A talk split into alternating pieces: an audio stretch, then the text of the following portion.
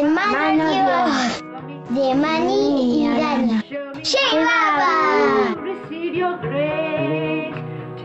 how, oh.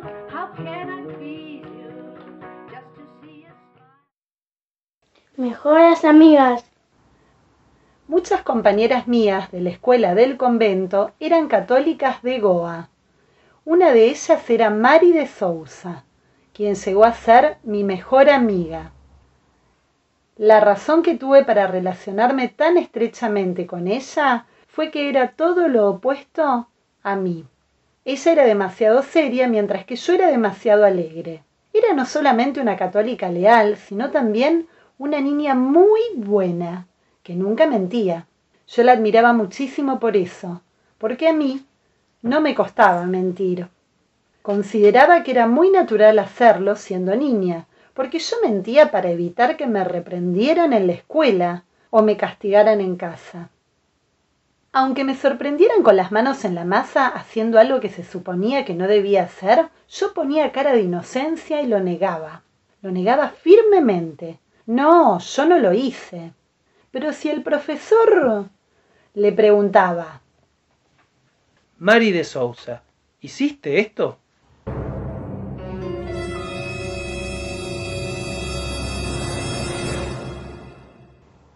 Se ponía de pie inmediatamente y decía, Sí, señorita.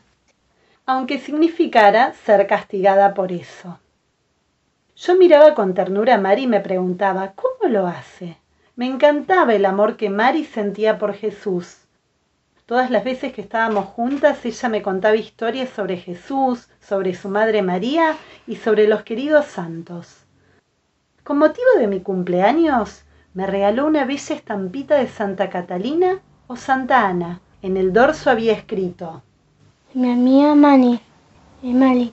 Mientras que para cuando llegó su cumpleaños, yo le regalé una pelota brillante o algo tan tonto como eso. Pero Mari era tan buena que la aceptó como si fuera exactamente lo que ella quería. Yo no amaba a Jesús como alguien de tiempo atrás. Jesús estaba vivo y era real ahora. Jesús volvía a estar aquí y su nombre era Merbaba.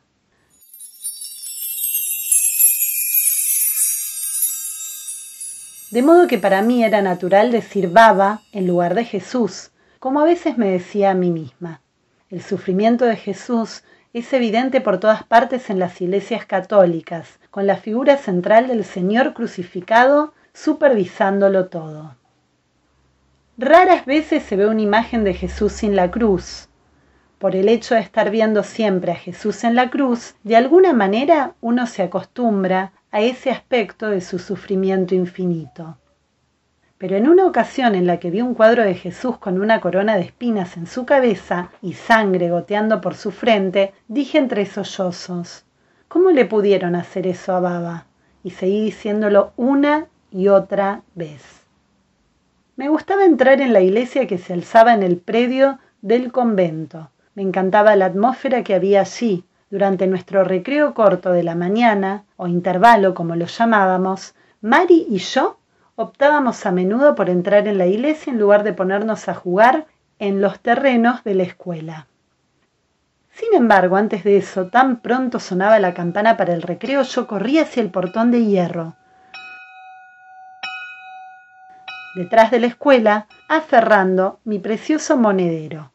Compraba a través de la verja garbanzos tostados a una anciana que vendía golosinas fuera del portón y pegajosos caramelos de azúcar negra que me encantaban.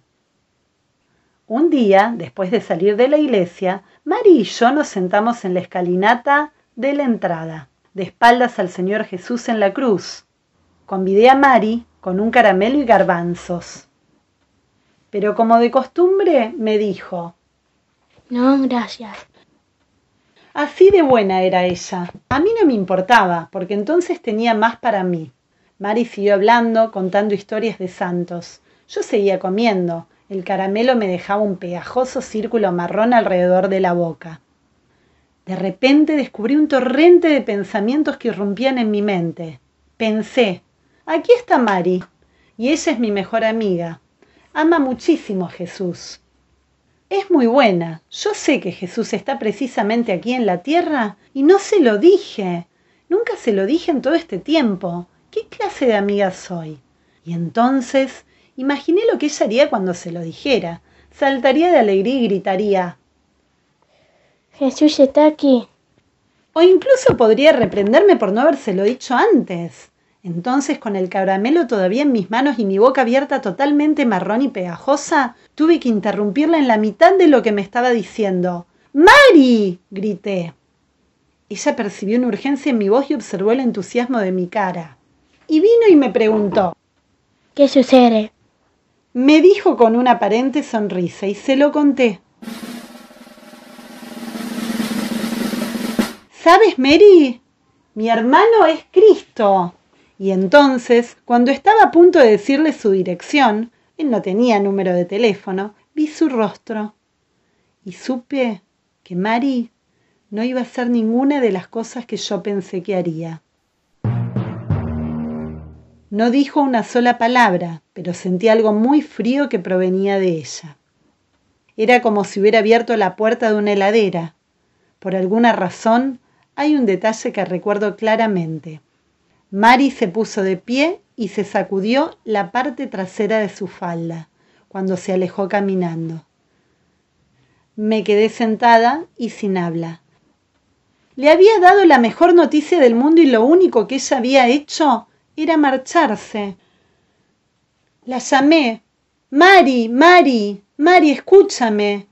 Pero ella no se dio vuelta, estaba tan enojada que no me hablaría durante un mes. Procurando que me viera, la esperaba detrás del muro del convento, pero ella nunca respondió a mi sonrisa. Finalmente, una mañana, nuestras miradas se encontraron. Y se acercó para conversar conmigo, pero no fue lo mismo, nunca fue lo mismo. Cuando le dije lo mala cristiana que había sido, me contestó. ¿Por qué?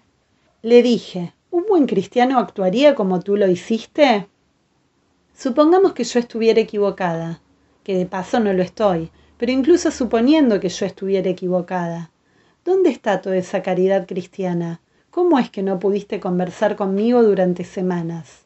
No, nuestra amistad no fue más la misma. Y de todas maneras, un tiempo después de eso, yo fui a quedarme definitivamente con Baba. Nunca volví a ver a Mari, nunca tuve contacto alguno con ella. Sin embargo, no pude dejar de pensar. Bueno, Mani, no fuiste buena, pero tienes a Dios. Mari era muy buena, pero se lo perdió.